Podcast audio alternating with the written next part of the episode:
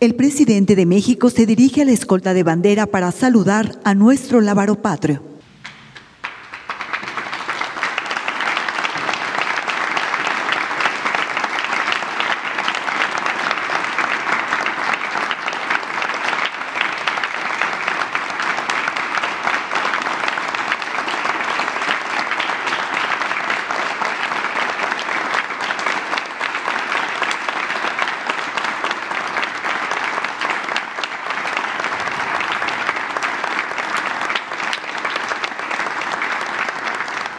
Se rendirán los honores al presidente constitucional de los Estados Unidos mexicanos y comandante supremo de las Fuerzas Armadas.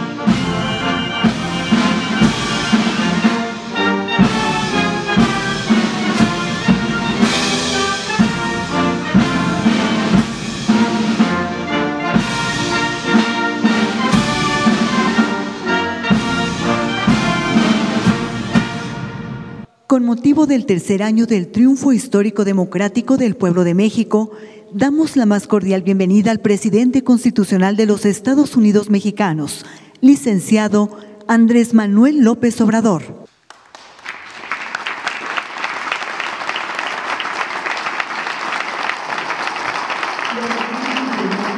legal y ampliado del Gobierno de México, representantes de los medios de comunicación y quienes nos siguen por Internet a través de las redes sociales. Sean todos bienvenidos. Escuchemos el mensaje que dirige el licenciado Andrés Manuel López Obrador, presidente constitucional de los Estados Unidos mexicanos. Amigas, amigos, integrantes del gabinete de gobierno, representante de instituciones, mujeres, hombres, servidores públicos, como es costumbre, cada tres meses informamos al pueblo de México sobre la situación que guarda el país y la forma en que gobernamos. En los tres meses que corresponden a este informe, se han presentado signos alentadores de recuperación de las crisis sanitaria y económica. De abril a junio se redujo considerablemente el número de contagios y lo más importante, en este periodo se han registrado menos fallecimientos por COVID. Aunque se trata de un comportamiento mundial, porque ya empieza a sentirse el efecto positivo en la aplicación de nuevos medicamentos, especialmente por la vacuna, no debemos dejar de reconocer el esfuerzo conjunto hecho por el pueblo y el gobierno para ir recuperando poco a poco la normalidad. Que no se olvide la actitud responsable de muchos mexicanos que se han cuidado, ya sea en sus domicilios o quienes tienen la necesidad imperiosa de salir a buscar el sustento diario en la calle. Que no se borre de la memoria la forma en que se cuidó en la familia a los adultos mayores y a quienes padecen de enfermedades crónicas.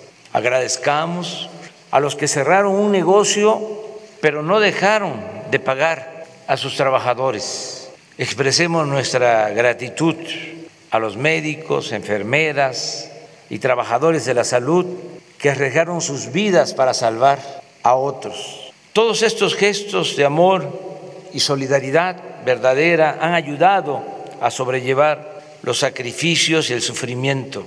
La fraternidad se ha hecho presente también para quienes perdieron a sus seres queridos a causa de la terrible pandemia del COVID.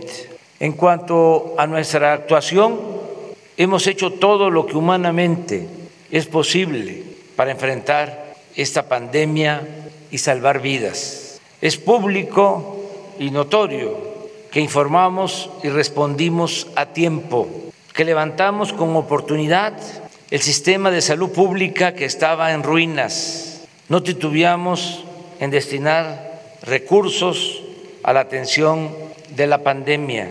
En 15 meses el presupuesto de salud se ha incrementado en 70 mil millones de pesos. Se terminaron, reconvirtieron y equiparon hospitales. Se contrató y capacitó a más de 70 mil trabajadores de la salud. En fin, se logró que ningún enfermo se quedara sin una cama, equipo de respiración o personal de salud que lo atendiera. Aún cuando en estos sensibles y tristes acontecimientos no es correcto hacer comparaciones. Me limito a decir que nuestro país no está colocado ni en América ni en el resto del mundo en los primeros lugares en mortalidad por COVID. El Programa Nacional de Vacunación ha funcionado con eficacia y ha llegado a todos los pueblos de México. Hasta hoy hemos recibido 57 millones 336 mil dosis de vacunas Pfizer, Sinovac, Sputnik, AstraZeneca, Johnson Johnson, CanSino, de farmacéuticas y gobiernos extranjeros que han demostrado con hechos su solidaridad con nuestro país, con México y con su pueblo. Destaco el apoyo de Cuba, de Argentina, de Estados Unidos, de Rusia, de China, de India. Llevamos el 35% de toda la población mayor de 18 años vacunada. Ya concluimos esta importante labor preventiva en Baja California. Es la primera entidad de las 32 donde se cumplió la vacunación, aún con una sola dosis.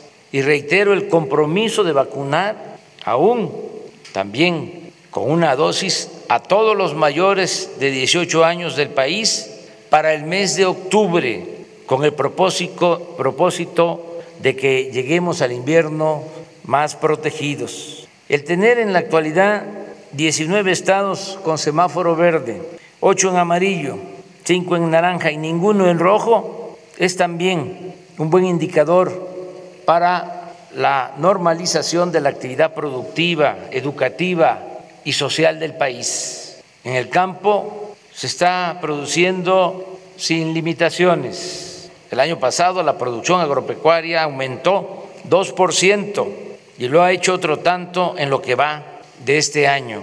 El sector industrial está en franca recuperación y lo mismo el comercio, el turismo, los restaurantes, la aviación y otros servicios. Casi todos los pronósticos para este año coinciden en que la economía crecerá alrededor del 6%. No hemos contratado deuda pública adicional y como no sucedía en tres décadas, el peso no se ha devaluado durante los primeros dos años y medio de nuestro gobierno. El salario mínimo ha aumentado en 44% en términos reales, como no se veía en 36 años. No hemos aumentado en términos reales los precios de las gasolinas, el diésel, la luz. El gas ha aumentado un poco por encima de la inflación, pero ya vamos a corregir ese aumento muy pronto. Desde que llegamos al gobierno hasta la fecha, el índice de la Bolsa de Valores ha crecido en 20%. La inflación se mantiene estable. La tasa de interés que fija el Banco de México se ha reducido durante nuestro gobierno en 3.75%. Las reservas del Banco de México a finales de la administración pasada, el 30 de noviembre de 2018, eran de 173.775 millones de dólares. El día de hoy son de 192.886 millones de dólares, casi 20 mil millones de dólares más. Han aumentado el 11%. También es satisfactorio informar que de los 20 millones 613 mil trabajadores inscritos en el Seguro Social antes de la pandemia, se perdieron un millón 395 mil, pero ya hemos recuperado 957 mil 248, de modo que solo nos faltan 438 mil 156 para estar como antes de la crisis sanitaria. Esto lo vamos a lograr en los próximos tres meses. Lo más importante es que la pandemia no desembocó en una crisis de consumo, gracias a las remesas y a los apoyos de los programas de bienestar que llegan y se aplican de abajo hacia arriba, de los más pobres hacia la cúpula de la pirámide poblacional, se ha podido evitar la falta de alimentos y otros bienes de primera necesidad. Hoy precisamente anuncia el Banco de México que las remesas que llegaron al país en mayo alcanzaron la cifra récord de 4.514 millones de dólares. Gracias, gracias, gracias, muchas gracias paisanas y paisanos.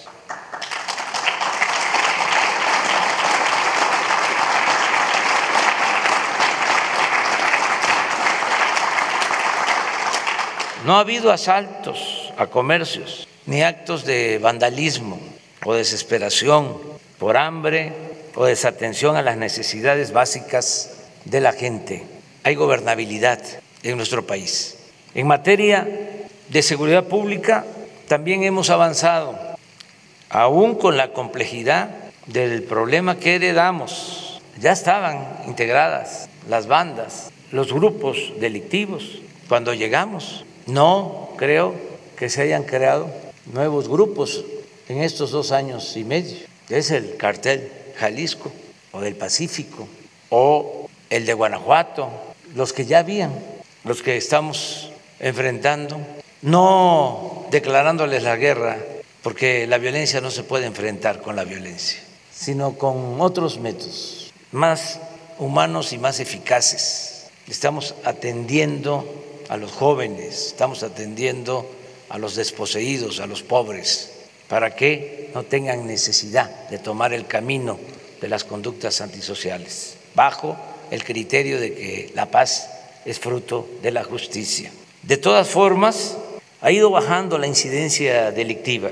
En el tiempo que llevamos en el gobierno, los homicidios, homicidios han disminuido 2%, el robo de vehículo en 40%, el secuestro en 41%, el robo a casa habitación en 26%, aunque todavía tenemos aumentos del 14% en feminicidio, en 9% en robo de transporte público individual, y en 26% en extorsión. Agradezco, como siempre, el apoyo del Gabinete de Seguridad que todos los días, de lunes a viernes, esto es inédito, nunca en la historia del país un gobierno había destinado tanto tiempo a atender el problema de la inseguridad y de la violencia. Todos los días, de lunes a viernes, de seis a 7 de la mañana. Se reúnen servidores públicos, el secretario de la Defensa, el secretario de Marina, la secretaria de Seguridad Pública, la secretaria de Gobernación, el consejero jurídico. Los lunes se invita a la jefa de gobierno de la Ciudad de México y se reciben los reportes, lo que sucede en todas las regiones del país se toman medidas para actuar y conseguir la paz y la tranquilidad. Aquí también aprovecho para agradecer el respaldo de todos los miembros del gabinete y de las instituciones que se han comportado a la altura de las circunstancias. Es un equipo de trabajo de mujeres y de hombres que han demostrado ser auténticos servidores públicos, trabajadores, honestos y algo que es muy importante, con profundas convicciones sociales. Aún con la crisis de la pandemia y de la economía, pudimos celebrar una de las más numerosas y competidas elecciones de la historia de México, sin problemas mayores y consolidando al mismo tiempo el sistema y el método democrático, guiados por el ideal maderista y por nuestras convicciones a favor de la causa de la democracia y en contra del fraude electoral que padecimos durante mucho tiempo, ya estando en el gobierno, nos comprometimos a que el presupuesto no se utilizaría para beneficiar a ningún candidato y a ningún partido. Y cumplimos. Es decir, que como pocas veces en esta ocasión no se llevaron a cabo elecciones de Estado. No dejó de haber la vergonzosa compra de voto con dinero, tarjetas o entrega de despensas, pero no fue determinante, como sucedía en tiempos pasados. Además, no hubo masacres, no se desató la violencia contra ciudadanos inocentes para infundir miedo. En Guerrero, por ejemplo, ningún candidato sufrió agresiones y casi lo mismo aconteció en la mayoría de los estados. El día 6 de junio se abrieron 162 mil 538 casillas, el 99.98% de lo programado y solo 32 casillas no fueron instaladas por el ambiente de violencia en algunos lugares de siete municipios del país. La participación ciudadana para una elección intermedia no estuvo mal, votó el 52% de los 93 millones de empadronados. Y algo muy importante, a pesar de que como en todas las elecciones se calientan los ánimos, en esta ocasión no hubo protestas postelectorales por acusaciones de fraude. No se registró ninguna manifestación significativa en las calles o en las plazas de la República se han garantizado libertades plenas sin la represión política, mediática o policíaca de otros tiempos. En cuanto a los resultados, considero necesario analizar el hecho de que a causa de la transformación que estamos aplicando, se terminó de integrar un bloque conservador abiertamente opuesto al gobierno que represento y a las políticas públicas que llevamos a la práctica. Por eso trato el asunto en este informe, porque no hay duda de que este bloque conservador se constituyó para enfrentarnos, para detener el proceso de transformación que está en marcha. En primer término, señalo que este grupo reaccionario siempre será respetado y tendrá libertad para ejercer su derecho a disentir. Son adversarios, no enemigos. No los tratamos como ellos lo hicieron cuando nosotros estábamos en la oposición. No los vemos como enemigos a destruir, sino como adversarios a vencer. Sencillamente defendemos y representamos proyectos de nación distintos y contrapuestos. En ese bloque se unieron de manera legítima empresarios, dueños de medios de información, periodistas e intelectuales de derecha, líderes partidistas, dirigentes de la llamada sociedad civil y políticos del antiguo régimen, entre otros. Repito, para enfrentar el proyecto de transformación que estamos aplicando para acabar con la corrupción y con la desigualdad.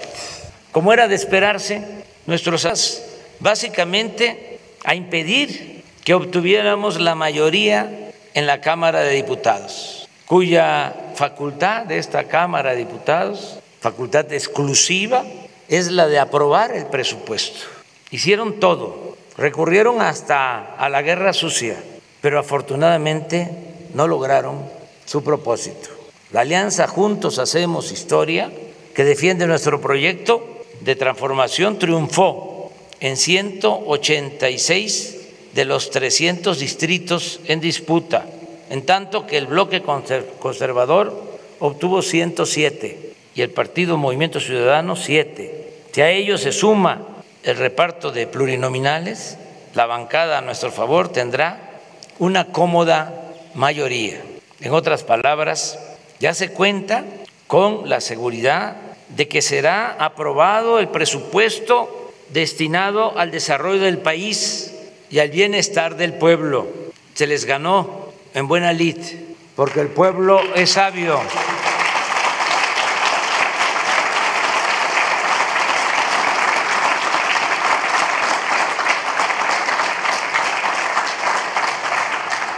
No podrán detener las ayudas destinadas a los pobres, no podrán desaparecer como lo querían la pensión a los adultos mayores, a las niñas y niños con discapacidad, las becas para estudiantes de familias pobres, ni la atención médica y los medicamentos gratuitos. Tampoco podrán frenar el programa Sembrando Vida, ni el de jóvenes construyendo el futuro, ni el aeropuerto Felipe Ángeles, ni el tren Maya, ni el Banco de Bienestar, ni el Internet para todos, ni el proyecto del istmo de Tehuantepec, ni nada, nada que vaya destinado a los pobres, a los que aborrecen, porque con honrosas excepciones, los conservadores son clasistas, racistas e hipócritas. Como bien dijo, en una de las pocas veces que trató el tema el presidente Juárez, lo cito textualmente, los ricos y los poderosos ni sienten ni menos procuran remediar las desgracias de los pobres. Podrá suceder que alguna vez los poderosos se convengan en levantar la mano sobre un pueblo pobre, oprimido, pero eso lo harán por sus intereses y conveniencia. Eso será una eventualidad que nunca debe servir de esperanza segura al débil. Hasta ahí la cita. Sin embargo, no poseo ni aspiro a tener el monopolio de la verdad absoluta. Por eso reitero, nuestros adversarios siempre recibirán del gobierno que represento el respeto y la libertad a la que tienen derecho para manifestarse sin límites, represión o censura. Los tiempos han cambiado. Juárez decía, los reaccionarios también son mexicanos. Esa frase la volvió a utilizar Plutarco Elías Calles. Los reaccionarios también son mexicanos. No me gusta esa frase, con tanto que admiro al presidente Juárez. Son ahora otras circunstancias, por eso no podría decir lo mismo. Claro que son mexicanos y que tienen todos los derechos a participar, porque nosotros aspiramos a establecer en México una auténtica, una verdadera democracia no una dictadura, no una tiranía. No queremos excluir a nadie. Este país lo tenemos que ir construyendo a pesar de la diversidad, con el respeto a las libertades y con la participación de todas y de todos los mexicanos. Amigas y amigos, hoy cumplimos tres años del triunfo histórico de nuestro movimiento.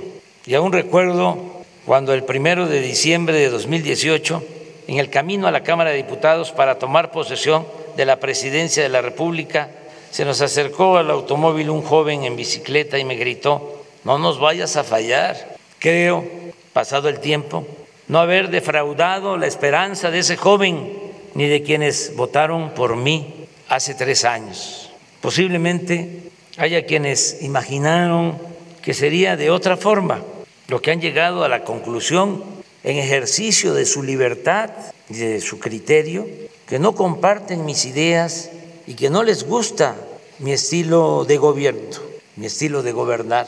Pero nadie en honor a la verdad podrá decir que no he cumplido con mi compromiso de desterrar la corrupción y destinar mi imaginación, experiencia y trabajo en beneficio del pueblo y de la nación. Los logros están a la vista. A pesar de la pandemia y del sufrimiento que acarreó, la gente no ha perdido la fe en un mejor porvenir. Existen libertades plenas y poco a poco vamos pacificando al país sin violar derechos humanos y sin reprimir al pueblo. Me alegra que así lo entiendan la mayoría de los mexicanos.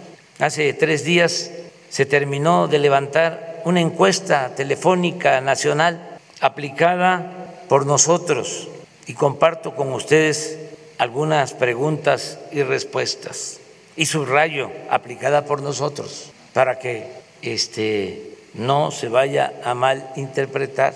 Cuando digo aplicada por nosotros, se debe también eh, pensar que tenemos tres principios rectores, no mentir, no robar y no traicionar al pueblo. Las preguntas y las respuestas. Con respecto al año pasado, ¿cómo es su situación económica actual? Mejor, 15.3%. Igual, 42.9%. Peor, 40.0%. No sabe, no contestó, 1.9%. Otra, ¿cómo cree que será su situación económica el siguiente año? Mejor, 38.4%. Igual, 26.8%. Peor, 23.2%. No sabe, no contestó, 11.6%. ¿Cómo cree que será la situación del país al término de este sexenio? Mejor, 41.4%. Igual, 23.9%. Peor, 26.9%. No sabe, no contestó, 7.8%. En su opinión, ¿cómo es la corrupción en el país en este sexenio comparado con el anterior? Mayor, 19.7%, igual 33.3%, menor 43.0%. No sabe, no contestó 4.0%. ¿Piensa usted que el gobierno actual representa un cambio importante? Sí, 64.7%. No, 31.1%. No sabe 2.1%. 5%, no contestó 1.6%. ¿Está usted de acuerdo en ese cambio? Sí, 87.4%. No.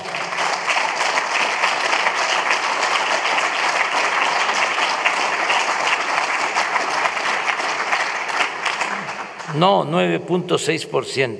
No sabe, 1.6%. No contestó, 1.4% en una escala del 0 al 10, donde 0 significa que lo hace muy mal y 10 muy bien, ¿qué calificación le daría al presidente de la República? 6.7 en promedio. La revocación de mandato propone que si el pueblo no está satisfecho con la forma de gobierno del presidente en turno, se puede votar para que renuncie antes de terminar su sexenio. Si hoy fuera la consulta para valorar el trabajo del presidente, ¿usted votaría porque renuncie o que termine su sexenio? Porque continúe 72.4%.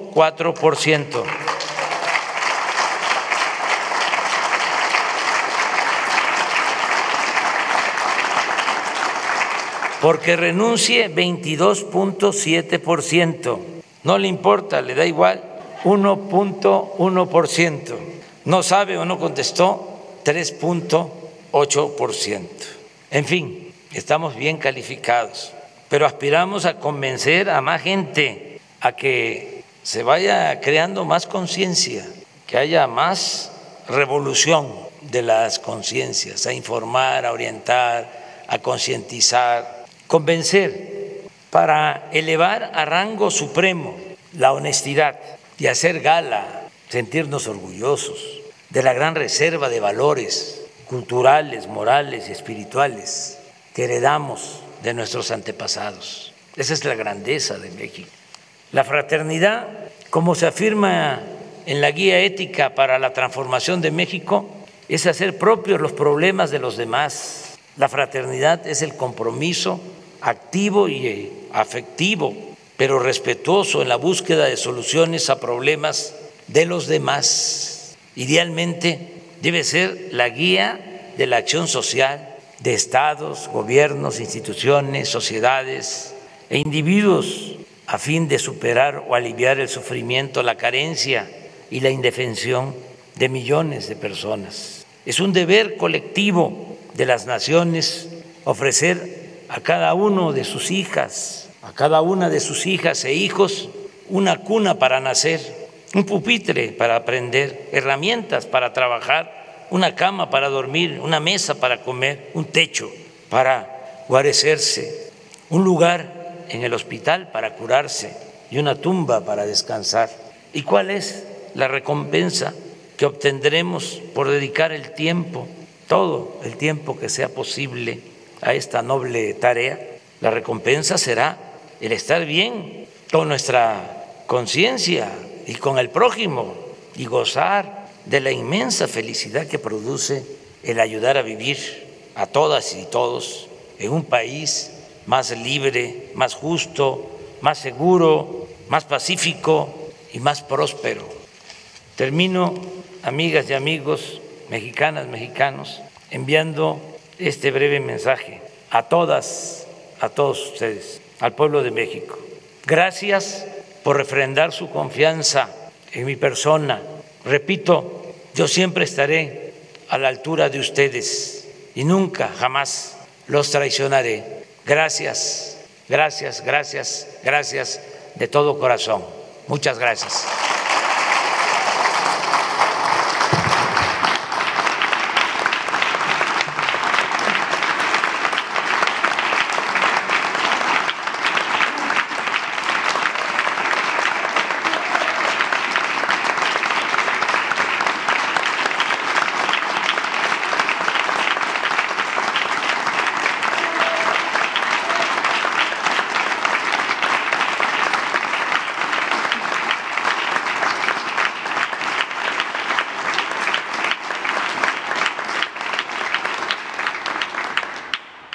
Se rendirán los honores al presidente constitucional de los Estados Unidos mexicanos. Se les invita a permanecer de pie para entonar nuestro himno nacional.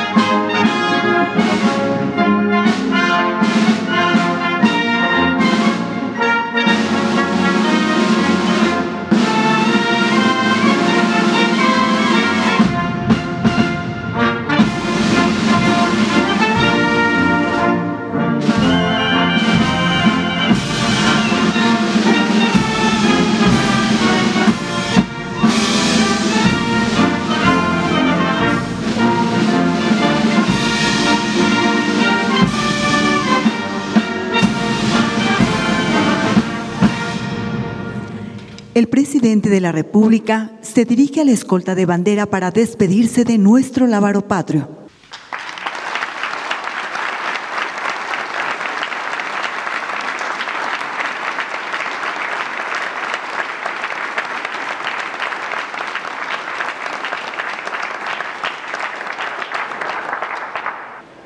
Se agradece la asistencia del presidente de México, de nuestros distinguidos invitados, medios de comunicación y público en general.